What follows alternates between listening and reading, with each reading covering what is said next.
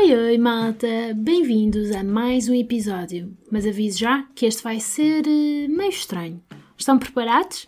Antes disso, estão bem, batatinha? Já se riram hoje? Espero que sim. Se não, aqui estou eu para vos animar o dia. O porquê que trago hoje é porque é que temos sonhos estranhos.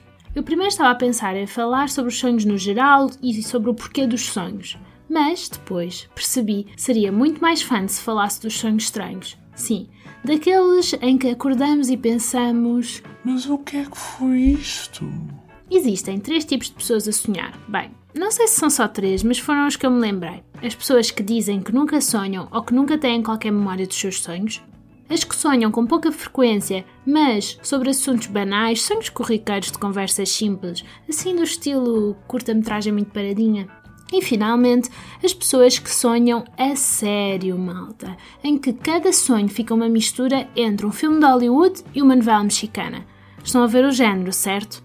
Bem, eu posso dizer-vos que já fui estas três pessoas e agora fiquei retida na última e não consigo arranjar uma explicação para tal ter acontecido. Digamos que hum, ultimamente ando com uma imaginação muito fértil e também com a mania da perseguição, mas esse tema já lá vou.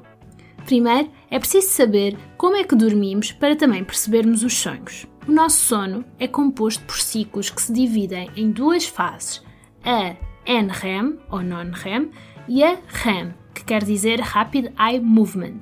É no sonho REM que sonhamos, uma vez que este é o momento do sonho em que o nosso cérebro está mais ativo. Aumenta imensa coisa, tipo o ritmo cardíaco, a pressão arterial, entre outras coisas. E esta fase pode demorar até uma hora. Mas então, afinal, sonhamos durante uma hora? Eu sempre ouvi dizer que eram 7 minutos. Não, o período de sonho é só no final do sono REM, perto do momento em que estamos prestes a acordar. Os adultos têm cerca de 5 a 6 ciclos de sono REM por noite e essa duração vai aumentando sendo por isso que é mais fácil para nós lembrarmos do último sonho que tivemos de manhã, mesmo antes de acordar. É verdade ou não é? Se calhar já vos estou a aborrecer com este assunto, mas tenho pano para mangas para falar.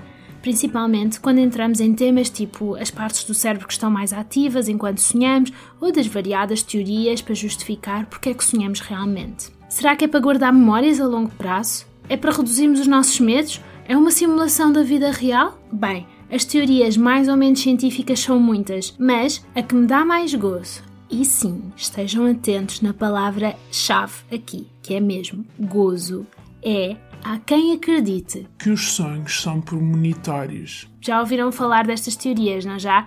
Se sonham com dentes a cair é porque alguém vai morrer. Sonham com aranhas é dinheiro? Se sonham com um fantoche, maneta, a comer mel, é porque algo está errado e devem consultar rapidamente um especialista.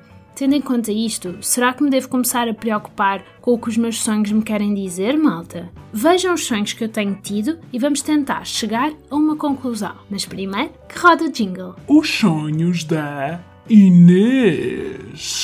Sonho número 1. Um. Tan, tan, tan. No outro dia, sonhei que o Cristiano Ronaldo, sim, vocês ouviram bem, o Cristiano Ronaldo, estava na minha casa. Um sábado normal a passar tempo de qualidade com a minha família. Até nos estávamos a dar bastante bem, quando eu acho que disse alguma coisa que ele não gostou muito. Eu já não lembro bem, mas acho que foi algo assim. O que fez com que, no instante seguinte, ele se quisesse ir embora. Ajudei-o a levar as compras do supermercado para o elevador. E sim, segundo o meu sonho, o Cristiano Ronaldo Camoréus, malta. Ao mesmo tempo que estava a sentir uma má vibe vinda do lado dele. Não percebia porquê. Qual não é o meu espanto? Que, quando as portas do elevador se fecharam, ele sufoca-me até eu morrer. Não estavam à espera desta, pois não? O que raio significa este sonho? Será que tenho de tratar do meu testamento vital? Quem quer ficar com a minha coleção de bicos de lápis do quarto ano? Hum? Bem, Logo agora comecei este podcast, não é, malta? Não me dava muito jeito de falecer. Passemos ao próximo. Sonho número 2.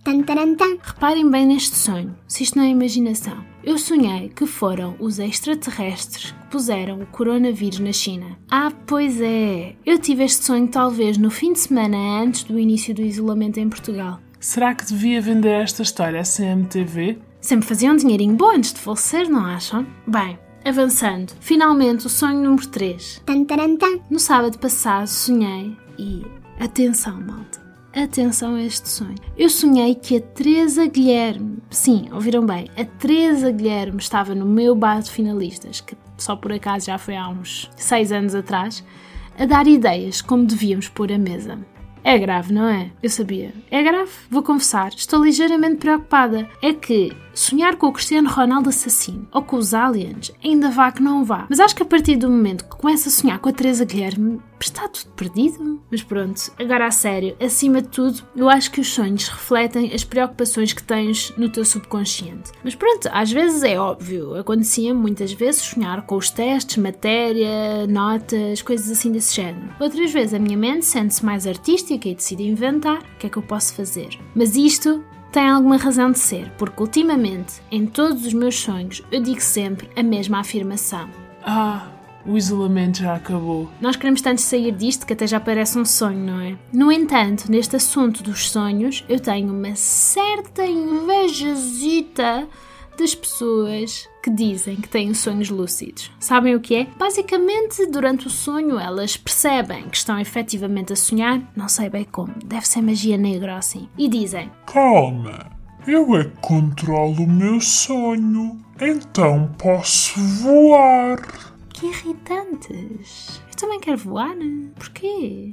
Pode ser que algum dos meus imaginativos sonhos se realize, principalmente antes que o Ronaldo me venha matar no meu elevador, e pode ser que conheça o Ed Sheeran e ficamos amigos para sempre. Pelo menos foi o que o meu sonho me disse. Bem, malta, espero que tenham gostado deste episódio. Eu gostava muito de saber se há mais pessoas com sonhos estranhos como eu, por isso, se quiserem, enviem os vossos sonhos por mensagem no Insta, eu respondo. Eu sou muito boa a interpretá-los e pode ser que vos ajude a adivinhar o futuro. Se não quiserem a minha ajuda, também estão nesse direito. Há imensos sites brasileiros que fazem interpretação de sonhos, por isso vão lá ver.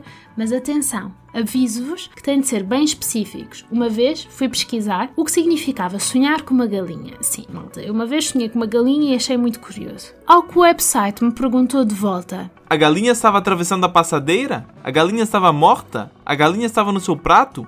A galinha era perneta e estava comendo mel? Bem, malta, até ao próximo episódio e sonhem muito, de preferência sonhos estranhos, são os mais giros de partilhar. Até lá, bye bye, vou-me divertir. Uh, uh, não, não, não vais resistir.